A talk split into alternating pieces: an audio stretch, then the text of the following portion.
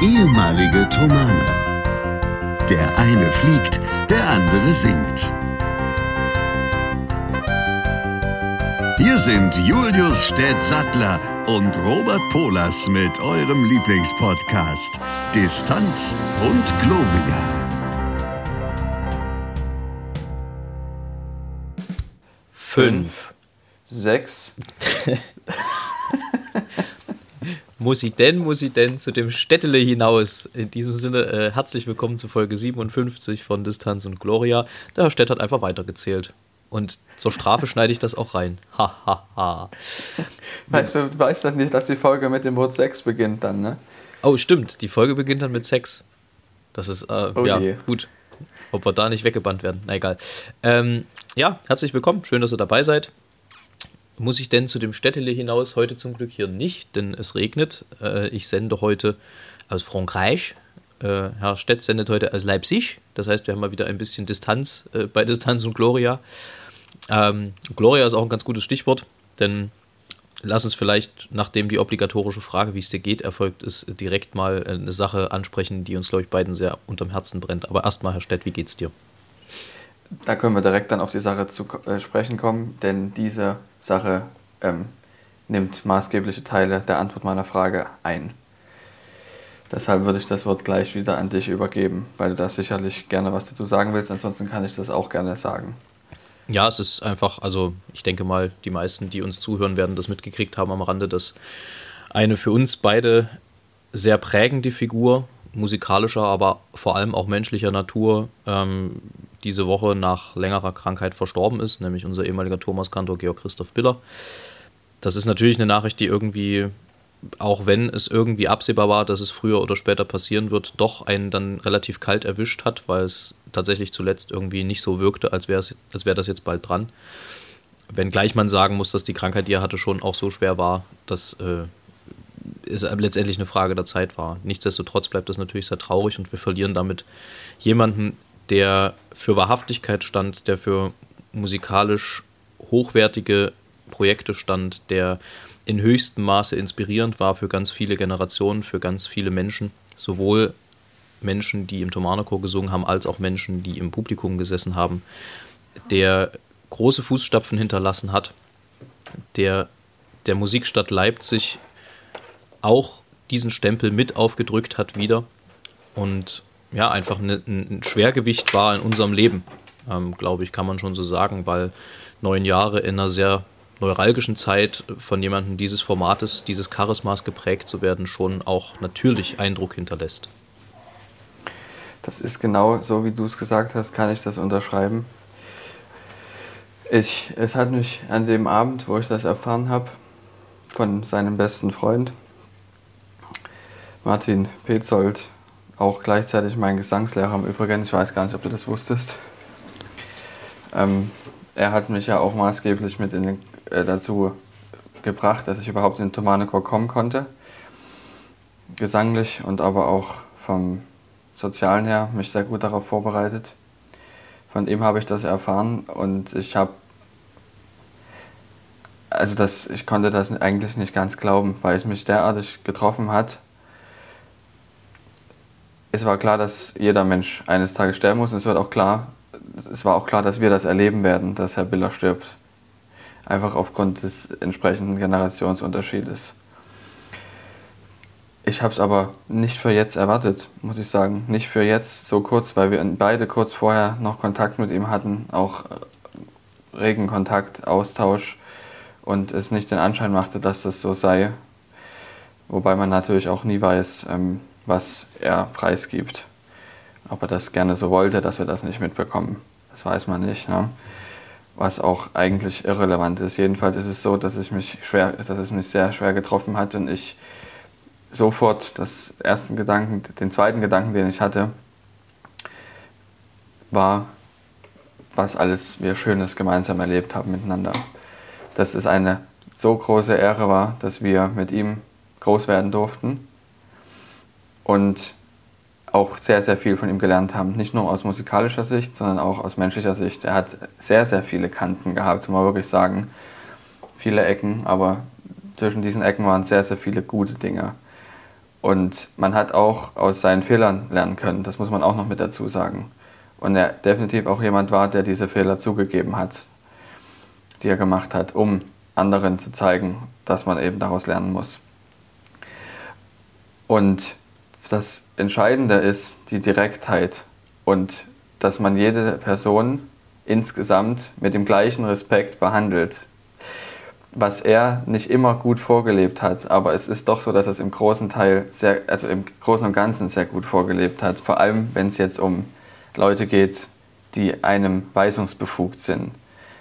Dass man da trotzdem auch sagt, so ist es und ich möchte gerne zeigen, dass auch ich eine Meinung habe.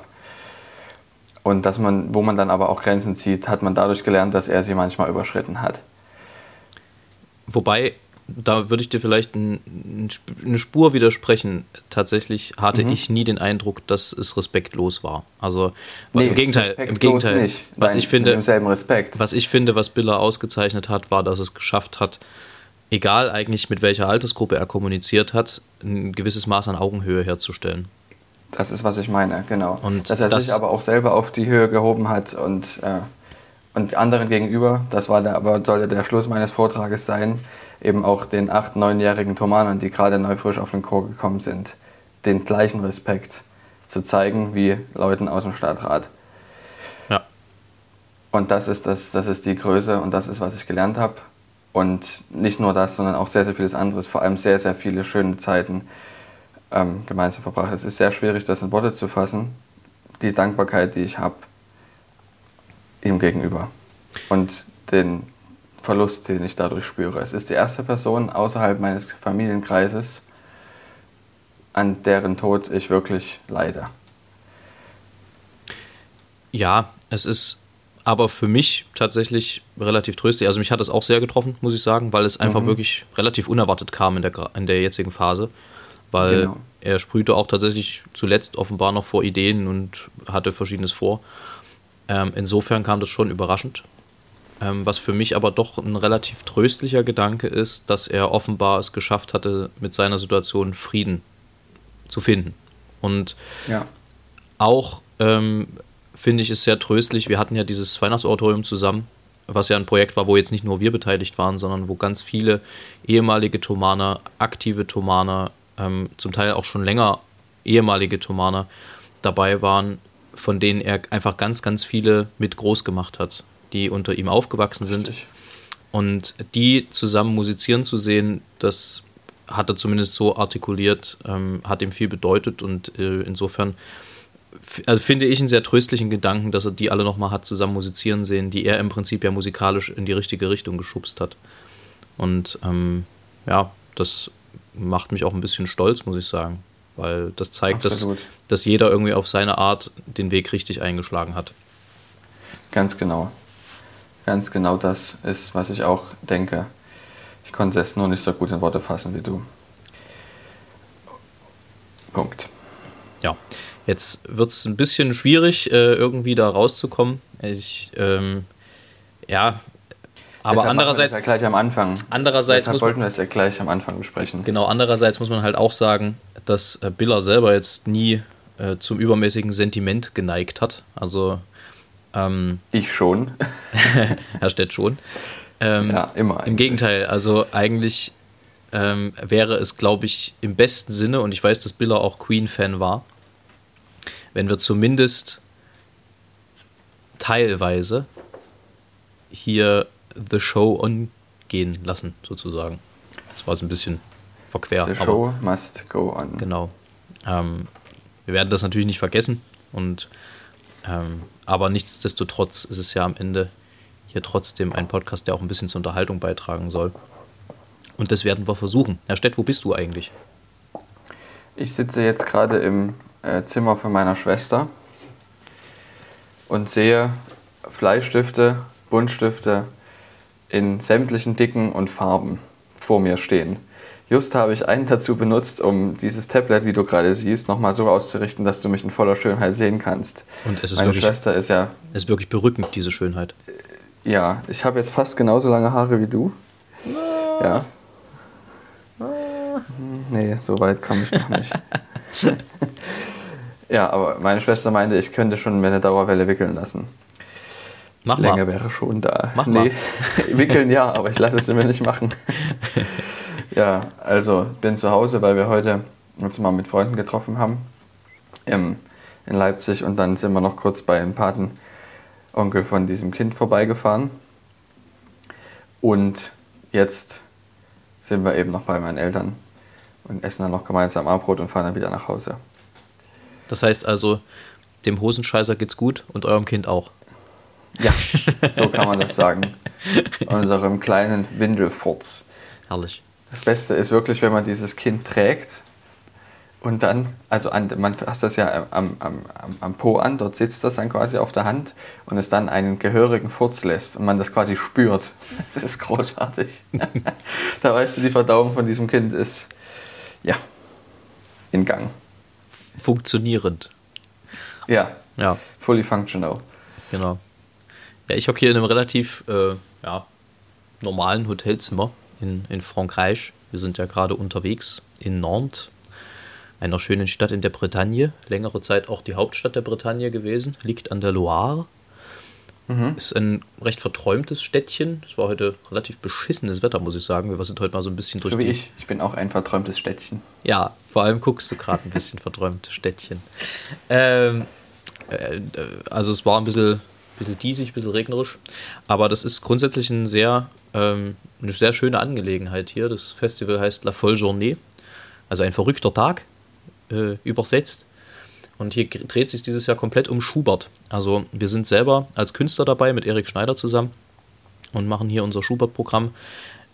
Es sind aber auch ganz, ganz viele andere Musikerinnen und Musiker dabei, ähm, die ganz, ganz viele andere schöne Sachen machen, zu denen wir auch all- überall hingehen können. Das ist äh, extrem cool. Ähm, ja, andererseits muss man aber auch sagen, es ist hier so Corona-mäßig, also es tragen zwar alle Masken, aber es ist schon echt viel Menschheit auf einem Haufen. Und man kann fast sagen, also wenn ich es mir hier nicht hole, dann glaube ich fast gar nicht dran, dass ich es noch kriege. Zumindest nicht die aktuelle Variante. Ja, zumindest nicht die aktuelle Variante, ja, ist richtig. Ähm, aber ich hoffe mal, dass ich äh, unversehrt bleibe, denn ich will ja dann nächste Woche nach Wien weiter direkt. Also relativ direkt. Singst du dort dann ein Soloprojekt, oder? Nee, in Wien äh, gehe ich in die Staatsoper tatsächlich. Ich bin da über einen guten Freund, Martin Hessler, liebe Grüße, der im Ensemble der Wiener Staatsoper ist, an Tickets für selbige gekommen, mehr oder weniger, beziehungsweise weiß ich, dass der singt und habe mir Tickets für die Vorstellung gesichert, um ihn mal zu sehen, nebst Jonas Kaufmann und Bryn Törfel. Wow, cool. Schön, schöner Cast, kann man sich mal geben. Die spielen Peter Grimes von Benjamin Britten. Und ich hoffe natürlich, da ich vor Ort einen aktuellen PCR-Test brauche, der hoffentlich negativ ist, dass selbiger am selbigen Tage auch negativ sein wird. Das wünsche ich dir auch. Ähm, sag mal, jetzt kommt ja aber die entscheidende Frage. Hattest du das Vergnügen, nach Nong zu fliegen? Nee, Oder seid ihr mit dem Auto gefahren? wir sind nach der Erfahrung, nach Avila geflogen zu sein im Dezember, tatsächlich dahin gekommen, dass es momentan wahrscheinlich äh, gesünder ist, eher Zug zu fahren. Erstens auch aus Umweltgründen einerseits, aber andererseits auch, als wir gesehen haben, wie voll die diese Flugzeuge machen, ähm, war es uns dann doch irgendwie angenehmer, so ein bisschen Luft zwischen den Menschen zu haben, die da nebeneinander sitzen. Das heißt, ihr seid dann zwölf Stunden unterwegs gewesen, wahrscheinlich etwa so. Ja, oder? ja, so um die zehn waren es am Ende, glaube ich. Es ging, geht ja eigentlich. Also, Ja. Es war, vor allem, so schlimm. es war vor allem sehr witzig. Also einerseits weiß ich, warum die Leute dick werden in der Pandemie. Das hat überhaupt nichts damit zu tun, äh, dass sie irgendwie zu Hause sind und keinen Sport machen, sondern es hängt damit zusammen, dass im Zug einfach überall die ganze Zeit gefressen wird, nur damit die Leute die Maske runternehmen können. Also das ist eine Beobachtung gewesen von unterwegs und die andere Beobachtung war, dass wir eine, eine, eine Durchsage hatten. Also wir sind mit dem ICE nach Wiesbaden gefahren, beziehungsweise in Frank Frankfurt ausgestiegen. Ähm, und es gab zwischendurch die Ansage de- der Deutschen Bahn, der ICE fährt nicht bis nach Wiesbaden, sondern nur nach Frankfurt, denn sie haben nur 50% Leistung und kommen am Flughafen Frankfurt den Berg nicht hoch. Also, das war eine Durchsage, die mich tatsächlich ähm, erst irritiert hat und dann doch sehr belustigt, weil die Vorstellung, dass der Zug da einfach am Berg kleben bleibt und wieder zurückrollt, äh, war schon irgendwie sehr witzig. Genau. Wahnsinn. Also hat, ihr hattet einen technischen Fehler, aber ihr habt es dann doch gut geschafft, alles, oder wie? Ja, ja, also wir sind dann ganz normal in Frankfurt angekommen, relativ normal und haben alle Züge, alle Anschluss, Anschlusszüge erreicht. Ach, ihr werdet sowieso in Frankfurt umgestiegen. Genau, und das war aber witzig, weil ich hatte das nicht auf dem Schirm.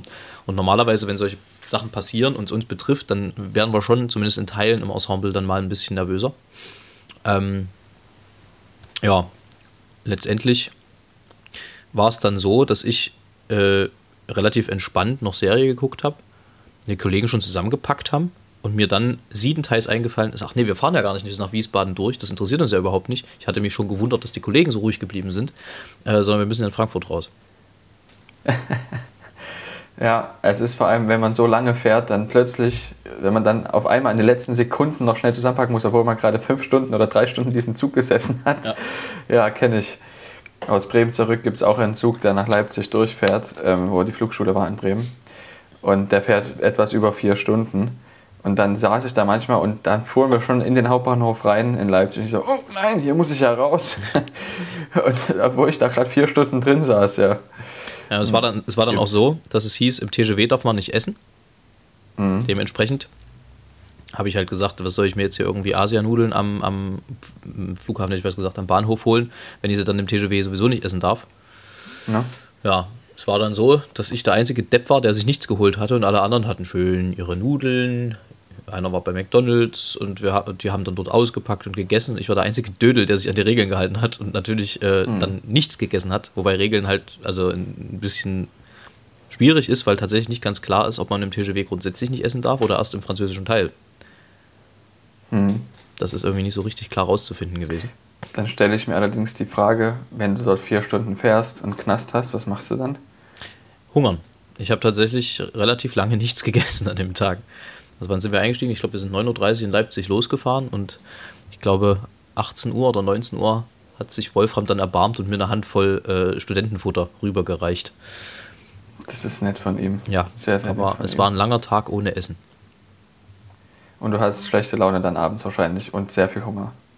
Mm, ich hatte sehr viel Hunger, schlechte Laune eigentlich ging, hielt sich in Grenzen. Seid ihr dann essen gegangen gemeinsam, oder? Ja, das ist tatsächlich hier, also offenbar, ich glaube, staatlich und auch vom Bund und von allen möglichen Leuten gefördert in Frankreich. Und das sorgt dafür, dass es hier wirklich sehr gutes Catering für alle Künstler gibt. Früh, äh, nee, früh nicht, aber mittags und abends.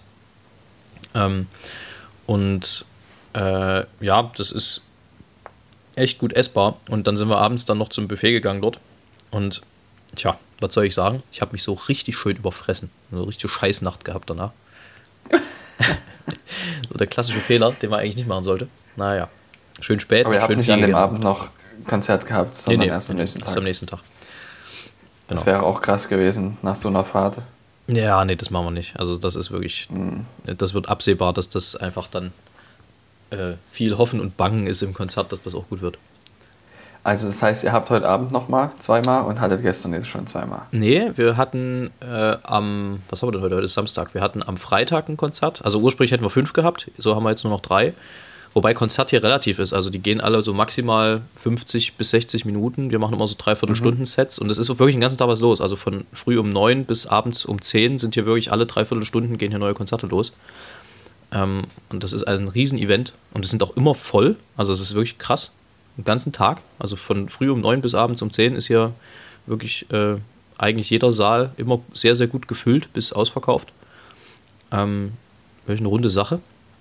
Und wir machen, also wir haben jetzt am Freitag ein Konzert gehabt, wir haben heute ein Konzert gehabt, 11 Uhr, und wir haben morgen nochmal 14.30 Uhr zum Sonntag und Montag fahren wir dann zurück. Und dann fahre ich Dienstag nach Wien. Fährst du nach Wien? Ja, ja. fährst, oder? Zug, Auto? Ja, nee, Auto. Auto. Ja, kann man machen, dauert, aber über Nacht ist dann, denke ich mal. Genau. Bleibt zwei ja. Nächte. In einem Hotel? Ja. Ja. Ja. Gut. Und hast dann also sozusagen Urlaub in der Woche? Äh, nee, nicht ganz. Ich habe tatsächlich dafür frei gekriegt.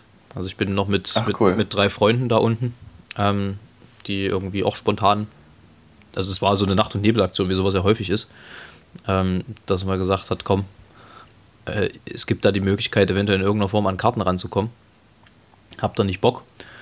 Und dann, ja, auf jeden Fall lass das machen. Und dann haben wir innerhalb von einer Stunde dort so quasi eine kleine Reise aus dem Boden gestampft. Ähm, cool. Und äh, ja, schauen wir mal. Ich hoffe natürlich, dass das alles dann so stattfinden kann und dass ich dann nicht Stantepede in Wien nach einem positiven PCR-Test wieder ins Auto nach Hause gesetzt werde. Das hoffe ich auch. Das wünsche ich dir wirklich sehr, dass du das nicht musst. Schauen wir mal. Aber es ist schon extrem. Also man muss sagen, hier geht wirklich sehr viel und es ist auch wirklich einfach für einen Künstler ein ganz anderes Feeling, wenn die Konzerte einfach voll sind und die Leute da sind. Und ich meine, die tragen hier alle Maske äh, in den Konzerten. Und auch sonst ist hier, wird versucht, äh, eben so ein bisschen auf das pandemische Geschehen ein bisschen Rücksicht zu nehmen. Aber ja, also hier geht Kultur, sagen wir mal so. Zu Hause ja nicht so. Moment. Das ist richtig. Das ist wohl wahr.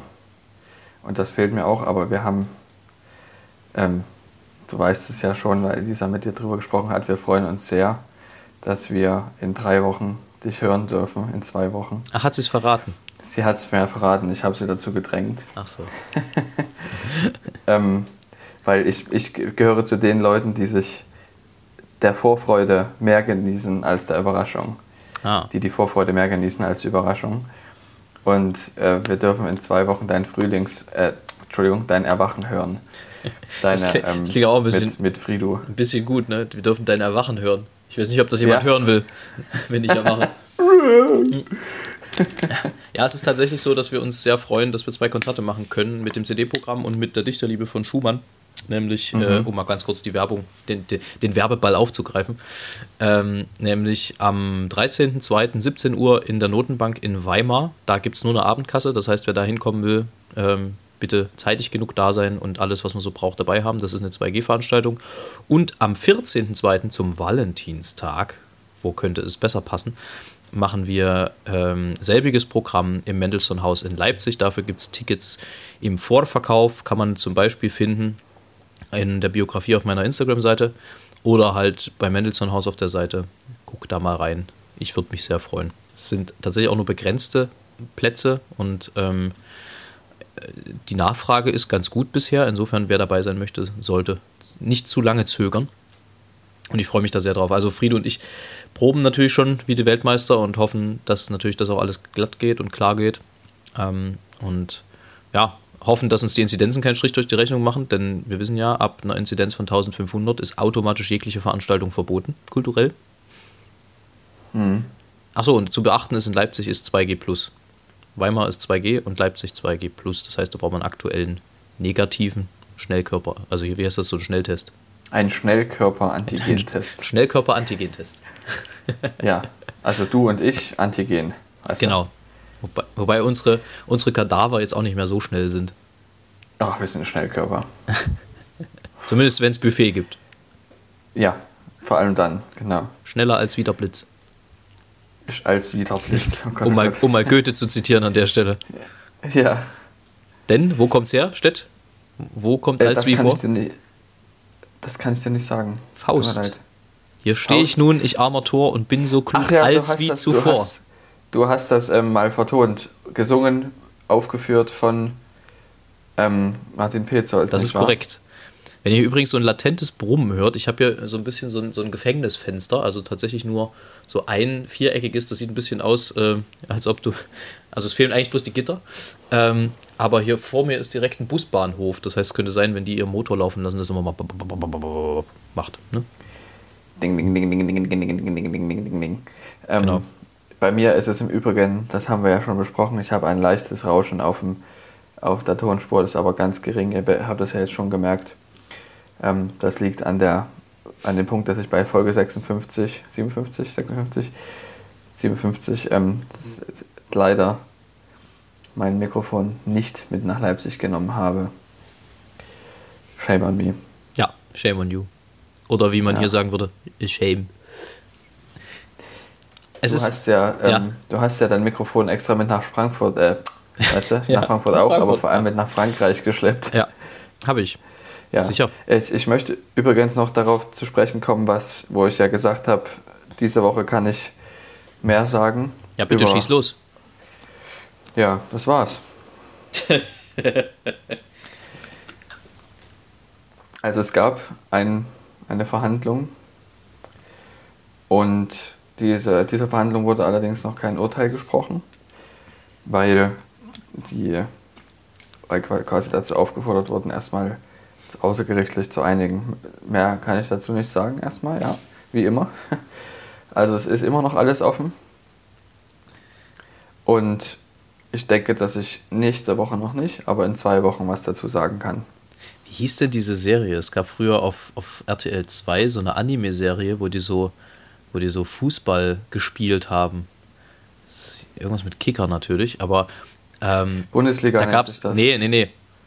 Da gab es einen Charakter zu Barca. Ich weiß gerade nicht mehr, wie der, wie, der, wie der Name, aber wenn das irgendjemand kennt, kann er ja mal den, den Namen sagen, dann reiche ich den nach. Und der äh, hat, also es gab immer so, so Folgen, da wurde geschossen und dieser Schuss zog sich dann so über zehn Folgen per Cliffhanger durch, bis dann irgendwann rauskam, ist er jetzt am Pfosten gegangen daneben oder ins Tor. So ungefähr kommt mir das mit eurer Verhandlung vor. Ja, mir auch. das ist der längste Cliffhanger der Welt. Der schön, längste Cliffhanger der Welt. Schön ja. fand ich übrigens, wir haben ja das letzte Mal über, über so Namen gesprochen, über lustige, also über ja. so passende. Und äh, da haben zum einen ein paar Leute noch äh, geschrieben und zum anderen bin ich über noch so ein bisschen was gestolpert. Da würde ich mir noch ein paar zum Besten geben, weil ich das tatsächlich, also das trifft mein Komikzentrum sehr, diese Geschichte. Zum Beispiel gibt es in Köln einen Optiker namens Augendübler. und in München, in München gibt es äh, eine Frau, die exklusive Immobilien verkauft, die heißt Margarete Oberbillig. Du Scheiße. Und da, da bin ich mir echt nicht sicher, also das glaube ich kaum. Ich glaube, da muss ich nochmal, das muss, da muss ich zwei Quellenprinzip anwenden und selber nochmal googeln. Aber in Gießen soll es eine Sexualtherapeutin geben, die Gisela von hinten heißt. Gisela von hinten ist natürlich sehr, sehr gut. In, in Freiburg gab es sehr lange die Rechtsanwaltskanzlei Herrgott und Mörder.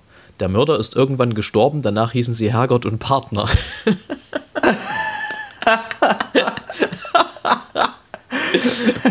Ausgezeichnet.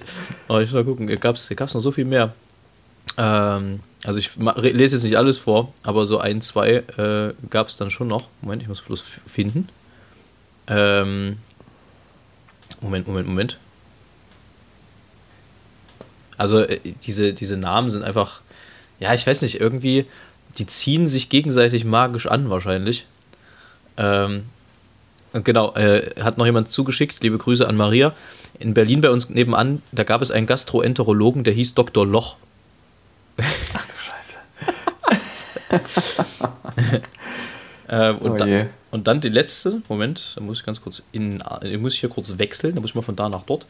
Ähm, nämlich, na, komm, mache.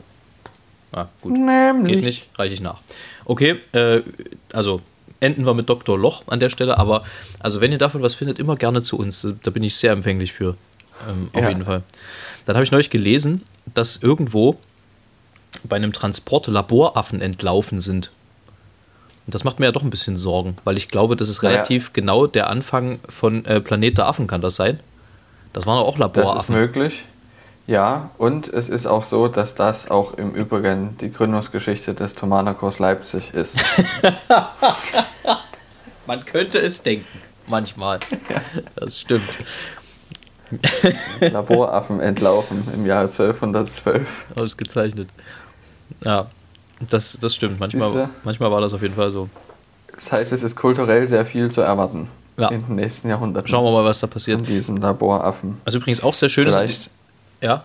Auch eine Wende in der Politik kann auch sein. Mal sehen. Das macht ja an mancher Stelle auch jetzt nicht so den Riesenunterschied. So. Habe ich das gerade laut gesagt?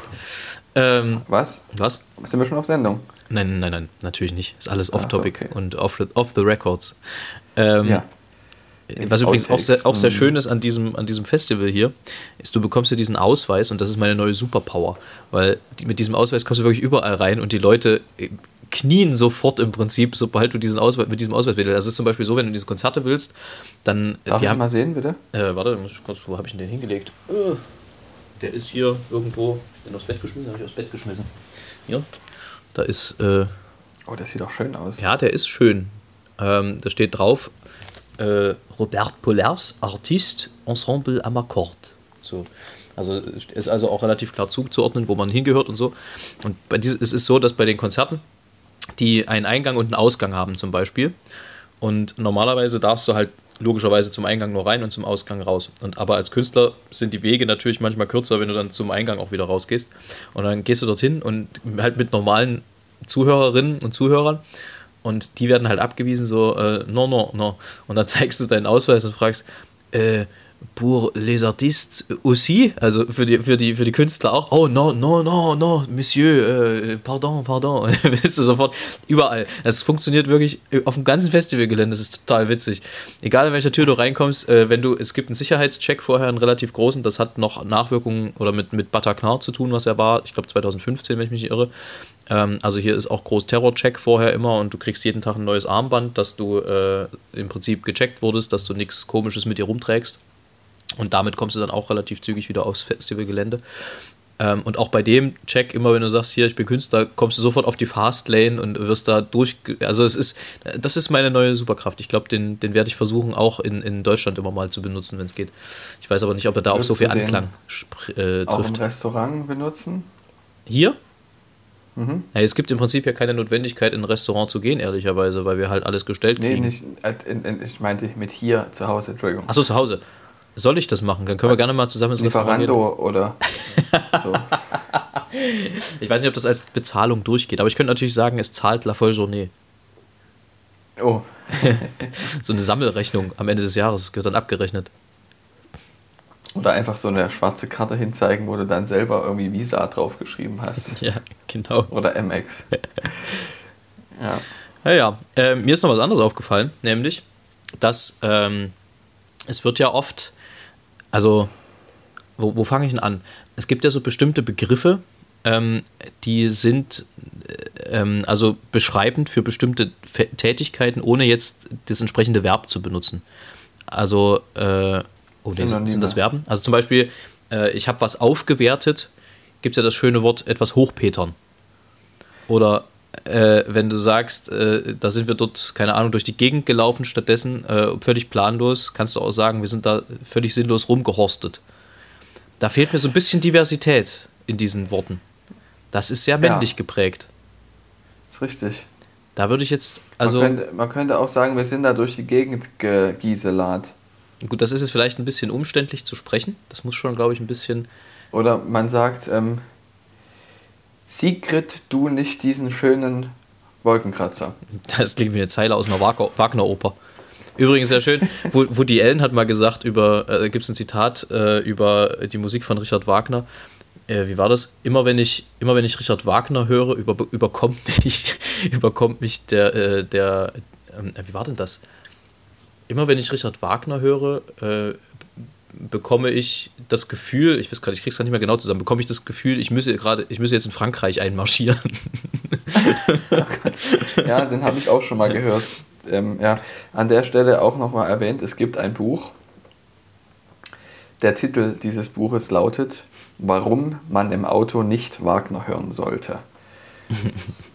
Also wenn man dieses entsprechend googelt, findet man sicherlich das Buch das kann ich sehr gut empfehlen, weil es da ähm, nicht nur um Musik geht, sondern es geht tatsächlich vor allem darum, über Wahrnehmung und unterschiedliche Sinnesreize und wie der eine den anderen Reiz und die Wahrnehmung des anderen Sinnes ähm, beeinflusst. Man stellt sich eben heraus, dass man durchaus von lauter Musik beim Autofahren abgelenkt werden kann, wohingegen leise Musik die Konzentrationsfähigkeit fördert, wenn die nicht primär ist. Wagner ist aber immer primär.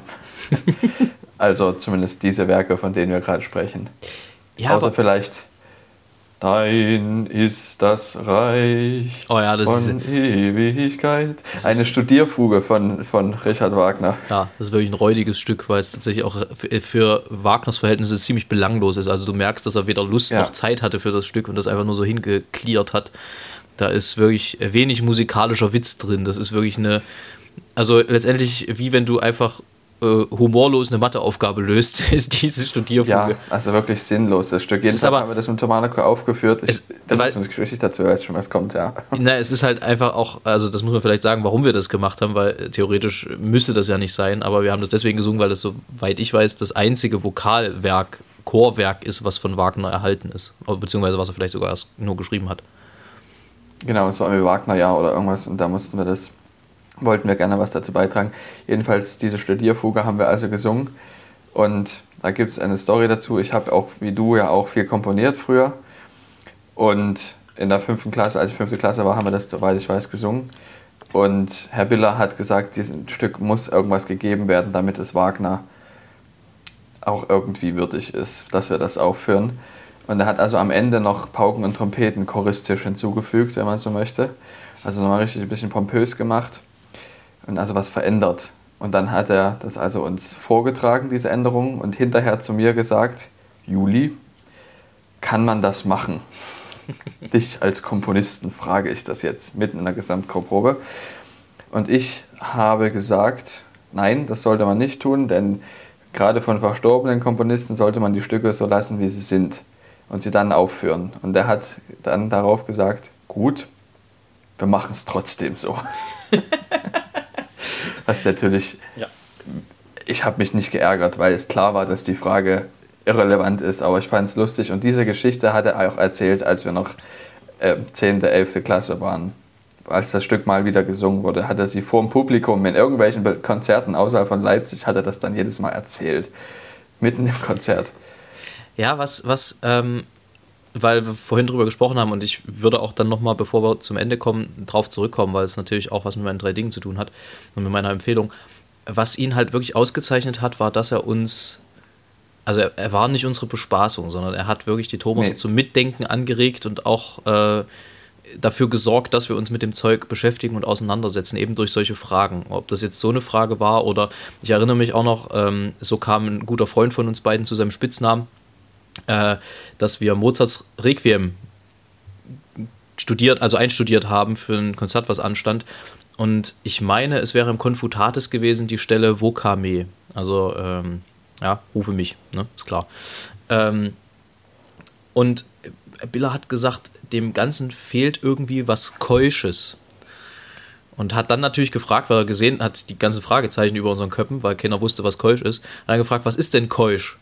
Und war Schweigen im Walde. Wochenlang nicht aufgelöst. Hat es wochenlang, genau, hat es wochenlang nicht aufgelöst, war Schweigen im Wald und irgendwann hat er es nochmal gefragt, was ist denn nun Keusch? Und da meldete sich besagter Kumpel von uns, die Begrüße, falls er das hört, und sagte, soweit ich weiß, ist das eine japanische Kampffischart. und hatte ab dem Tag den Spitznamen Koi. Allem das, das Gelächter. Es hat, ich, hat, Herr Miller hat es dann auch versucht aufzulösen. Ich, hat, aber bei den Älteren hat es geklappt, aber bei den Jüngeren. Glaub, Keuschheit an die Leuten zu erklären, die zehn Jahre alt sind, ist nicht möglich. Das ist schwer, aber das sind also, so diese Sachen. ein Gefühl dazu. Das sind aber halt die Sachen, ähm, für die wir ihn auch in Erinnerung behalten werden, weil das sind natürlich Momente, die kreieren ungewollt Komik, aber sind halt, also sie provozieren sie geradezu. Natürlich, wenn ja. du einen Zehnjährigen fragst, was, fragst, was Keuschheit ist, dann äh, ist ja klar, was da rauskommt, nämlich nicht viel in der Regel. Ähm, ja. Und äh, so war das mit ganz, ganz vielen Dingen. Es gab dann auch so eine, so eine Top Ten der, der Antworten, die dann irgendwie immer kamen, wenn die Frage war, was ist das? Ähm, ist übrigens auch sehr schön, kommt gleich nochmal drauf. Ja, genau. Gab es immer Hölle, Himmel, Jesus, Gott. Äh, und wenn es keiner wusste, hatten wir immer, also es gab dann jemanden, der hat, glaube ich, später auch sogar The Theologie studiert und der, genau, der musste ja. immer ran, wurde immer krass, krass, krass gesagt und äh, der wurde dann auch drangenommen und wusste es tatsächlich auch meistens. Also der war äh, schon damals äh, mit äh, einem, einer gehörigen Portion Wissen gesegnet, im Gegensatz zu vielen anderen, mich eingeschlossen. Mhm. Ähm, aber weil ich gerade sage, was ist das? Interessante Geschichte hier aus Frankreich. Es gibt ein französisches Wort, das heißt, was ist das? Und das ist ein kleines Fenster. Und das kommt daher, dass vermutlich während der napoleonischen äh, Kriege ähm, die Deutschen die Franzosen gefragt haben und nach oben gezeigt haben, was ist das, als die auf das Fenster gezeigt haben, weil die diese Art von Fenster nicht kannten. Ich weiß nicht mehr, was genau, da ist irgendwie ein besonderer Griff oder irgendwas dran oder die kann man so halb öffnen oder keine Ahnung. Und das wurde zum geflügelten Wort äh, in Frankreich und deswegen heißt dieses Fenster, was ist das? Und wenn man, Geil. und wenn man also das sozusagen fragt, was ist das, dann kommt immer als Definition von unserem französischen Manager äh, un petit fenêtre äh, mit dann noch ganz vielen anderen Dingen. Also das ist wirklich, das ist äh, äh sehr schön, äh, aber das nur am Rand. Genau. Äh, wollen wir kurz zu den drei Dingen kommen und die sind natürlich irgendwie, Bitte. also dann schließt es vielleicht auch eine, ganz schön die Klammer zum Anfang also jetzt nicht ganz zum Anfang mit dem Sex, sondern äh, zu dem, zum anderen Thema, wo wir waren. Ähm, nämlich, äh, Stefan, sind drei Dinge, drei Momente, ähm, die du mit Biller immer verbinden wirst. Kannst du das eindampfen? Das kann ich nicht auf drei Dinge eindampfen. Ich würde jetzt einfach mal drei erzählen. Mach mal drei. drei die mir jetzt spontan einfallen. Ja. Ich habe ja komponiert, das habe ich erzählt. Und Herr Biller hat es auch regelmäßig kundgetan. Auch gesagt, dass das nicht normal ist, dass Leute sich in dem Alter also das tun. Und das hat er unter anderem auch deshalb gemacht, weil er registriert hat, dass ich es schwer hatte am Anfang. Weil es ist ja auch schwer, Anschluss zu finden in der Gemeinschaft. Ja. Also als junger Thomaser. Und also um auch zu zeigen, hier, dieser wird auch vom Kantor unterstützt. Ist ein guter. Ähm, und ich kam rein Sonntag früh, zu spät, zum Einsingen und hatte orangene Socken an. Im Konzertanzug. Alter, da erinnere ich mich Und- noch dran. Und er stand vor dem Chor, selber auch müde, und sagte: Juli, zu spät, orangene Socken an, du bist wahrlich ein Wunderkind. Ja. Auf jeden Fall. Zweite Sache. Hast du den Wind gehört? Nee, Ja, jetzt war gerade Wind. Zweite Sache. Wir haben ein Stück von Hans-Werner Henze aufgeführt. an den Wind. Auftragskomposition zum 800-jährigen Ja. Jubiläum. Und nee, es war nicht das, sondern es war ein anderes, was da so rot eingeschlagen war, falls du dich erinnern kannst. Was war denn noch alles? Da können wir zusammentragen. Was Ich habe nur den einen Henze gesungen, soweit ich weiß. Nee, nicht Henze. Es war noch ein anderer Komponist. Heinz-Werner Der Zimmermann. Australier. Achso, äh, dann war es Brad Dean. Brad Dean, genau. Die Eigentlich Bratscher. Ja, Ja. Und so, so ein bisschen war auch das Stück. Aber es war eigentlich schön. Also es war trotzdem großartig, ein großartiges Ja. Stück. Und es war also laut, an einer sehr, sehr lauten Stelle. Und wir haben im Mendelssohn-Saal vom Gewandhaus geprobt. Aber ich wollte damit sagen, sorry, ich falle kurz dazwischen, ich wollte damit sagen, äh, Bratscher, dass man das gemerkt hat, er, er ist sehr, äh, sehr mittelstimmenfreundlich umgegangen. Ja, Also man, man hat gemerkt, das ist eine leitende Mittelstimme und äh, dementsprechend ist er auch mit den anderen Mittelstimmen umgegangen. Tenor zum Beispiel. Beispielsweise. Die Bratschen des Chores. Genau. Also von der musikalischen Lage her natürlich. Ja, ja, und auch vom musikalischen Wissen her ist schon richtig. Und da standen wir also im Saal und haben im Mendelssohn-Saal vom Gewandhaus das geprobt. Und es war die lauteste Stelle in diesem ganzen Stück. Alles fiedelte links hin und her und er brach ab. Aber es hört keiner auf, weil man also wirklich sehr mit den Noten beschäftigt war und nicht groß mitbekam, was der Dirigent eigentlich.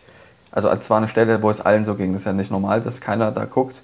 Und er plärrte dieses gesamte Orchester, den gesamten Chor mit einem lauten Stopp, also wirklich ultra laut zusammen und redete dann einfach weiter. Ganz normal und erklärte, was er jetzt gerne hätte. Also das werde ich nicht vergessen. Und es gibt noch paar, sehr, sehr viele andere. Wie gesagt, es ist wirklich jetzt nur ganz kleine Auswahl. Aber immer sehr, sehr, sehr bedeutend ist der Abschluss gewesen der Hamollmesse. Mhm. Der allerletzte Abschluss, wie er quasi auf die letzte Formate von Pazem geht und die wirklich lange hält. Und diesen Blick, den du aus dem Chor ihm gegenüber hast, der einfach voll, voller Begeisterung ist, auch von ihm an das gesamte Ensemble. Diesen, diese Begegnung werde ich auch nicht niemals vergessen. Die hatten wir zum Glück sehr häufig. Unter anderem, ganz besonders, diesen Blick erfährt man, wenn man den Tomano-Film guckt, ähm, in Buenos Aires. Und ich kann mich in den realen Blick noch erinnern. Ja. Nicht nur den aus der Kamera, sondern aus den realen. Diese drei Dinge. Ich würde auch mal noch mit dreien äh, rauskommen. Mhm. Und zwar, woran ich mich noch sehr plastisch erinnere, ist mein erstes Solo tatsächlich. Das war, als ich vierte Klasse war, ähm, war das üblich, dass alle neun mal im Gottesdienst nach der Predigt ein Schemelli gesungen haben. Und ich weiß noch, das war bei mir Sei gegrüßet, Jesu gütig. Eigentlich ein relativ, ja, billiges Lied, kann man sagen. Ähm, und er hat das selber damals noch begleitet an der Orgel. Und diese erste Solistenprobe sonntags morgens vorm Einsingen, ähm, das ist irgendwie ein Moment, der mir auch immer hängen geblieben ist. Dann natürlich auf jeden Fall ähm, dieses Gespräch, ich weiß, glaube, da habe ich schon mal drüber gesprochen, was mich im Chor gehalten Mhm. Hast du, hat Ja. ähm, weil ich einfach sagen muss, ich glaube, wenn es das Gespräch nicht gegeben hätte, würde ich das heute nicht mehr machen, so wie ich es mache. Da würde ich vielleicht irgendwas anderes machen. Und das Dritte ist tatsächlich, dass es ihm wichtig war, nach dem WO nochmal anzurufen. Und das ist im Prinzip auch der letzte Kontakt, den ich zu ihm hatte. Und ähm, das beschreibt eigentlich so die Stationen ganz gut, die wir zusammen genommen haben. Also ich habe ja dann auch nach dem Chor immer mal beim Singen dürfen, Solo oder noch Chorsachen. Ähm, und er war im Prinzip in, in ganz vielen Lebensphasen für mich Ansprechpartner, ohne es sich, ohne es jetzt aufzuzwängen, sondern ähm, das ist irgendwie ganz organisch so entstanden. Und das ist was, glaube ich, was ganz Wertvolles, weil er natürlich, und da lege ich auch viel Wert drauf, das ist auch was, was ich ähm, für mich schon lange so handhabe und was ich auf jeden Fall gerne ähm, so leben möchte, dass er einfach ehrlich war. Also wenn was nicht gut war, hat er auch gesagt, dass es nicht gut war. Weil es ja. bringt dir ja nichts, wenn dir gesagt wird, es ist ganz toll, aber es ist nicht ganz toll. Ähm, es bringt genau, keinen weiter. dann auch für bare Münze nehmen, wenn er gesagt hat, es ist toll. Das ist nämlich das. So ist es. Ja. Das ist auch das, was ich am Anfang mit Wahrhaftigkeit meinte. Also das war ein mhm. Mann, der trotz der Stärke seiner Meinung ähm, schon auch durchaus fair war, manchmal nicht unbedingt das Gespür für den richtigen Moment hatte, um so eine Meinung kundzutun mhm. tatsächlich, aber im Großen und Ganzen einfach ja wirklich wahrhaftig war und das finde ich ist sehr, sehr selten geworden heutzutage. Also da ist er schon ist in, in, vielen Bereichen das nehmen wir mit. ein Unikum ja. gewesen und ähm, ja. das werden wir auf jeden Fall, glaube ich, mitnehmen und nicht vergessen. Definitiv. Ich möchte auch noch zwei Dinge teilen, die ich jetzt noch erinnere. Das sind jetzt fünf statt drei, letzten beiden Sachen. Ich habe mit ihm Kompositionen, die aufgeführt wurden von mir, immer nochmal durchgegangen, um quasi zu lernen und er quasi mich vor dem Schlimmsten bewahrt, sozusagen. Und da gab es eine Situation, wo wir uns ein Stück angeguckt haben von mir und er also mir eine Stelle vorspielte und ich mich wunderte, hä, das habe ich doch so nicht gemeint und so aufgeschrieben. Und er guckte mich an mit seinem ganz verwirrenden Blick und also hat nichts gesagt und ich sagte nur, und er sagte er dann noch, was ist denn das hier? Und ich so, das ist Mumpitz. Und er hat sich so darüber gefreut, über, dass ich einfach nur sagte, dass es Mumpitz ist, dass er das quasi immer, wenn wir noch weitere Stücke durchgegangen sind, gemeinsam auch gesagt hat, das hier ist Mumpitz. das ist, ähm, und dann noch, vielleicht teile ich auch noch den letzten Kontakt, den wir gemeinsam hatten. Zur Geburt unseres Kindes haben wir Karten verschickt mhm. und eine auch an ihn. Und daraufhin habe ich eine Antwort bekommen. Letzte Woche noch. Und das ist, und ich habe ihm die auch noch beantwortet, seine Antwort. Und das ist sozusagen der letzte Kontakt gehabt, den wir auf irgendeine Art und Weise hatten. Und ich bin darüber sehr glücklich, dass das möglich war. Ja, das glaube ich dir auf jeden Fall. Ich muss mal ganz kurz haben gucken. Haben wir denn? Ja? Ja, ob wir alles haben, genau. Nee, äh, ja, ich denke, haben sollten wir alles. Ich suche aber gerade, hier ist es. Es gibt ähm, ja eigentlich keinen guten Weg, diese, äh, diese Folge zu beenden, finde ich, weil ich irgendwie fühlt sich ein Gedicht nicht so richtig richtig an, muss ich sagen. Also ohne dir da jetzt, wir haben das nicht abgesprochen, in die Parade fahren zu wollen. Ja, alles gut. Ähm, ich liebäugel damit, die Folge äh, Danke GCB zu nennen. Oder wir nennen sie einfach Georg Christoph Biller. Oder nur GCB, fertig. Oder nur, ja, oder nur GCB. Ja. Und ich würde gerne den Meister selber zu Wort kommen lassen, und zwar in der ihm sehr eigenen Art. Es gibt eine, eine, einen kurzen Tonmitschnitt von acht Sekunden, den mal jemand gemacht hat. Ich bin mir gerade nicht sicher, könnte sogar sein, dass der aus dem Film kommt. Ich hoffe, da gibt es dann keine rechtlichen Probleme. Aber ich finde, das trifft es sehr gut. Ich hoffe, die Tonqualität funktioniert. Ich spiele das jetzt einfach hier vom Handy ab und hoffe, dass es äh, dass das am Ende funktioniert. In diesem Sinne alles Gute. Tschüss. Das klingt ja furchtbar im Bass. Wer ist denn das nur? Wenn ich den erwische,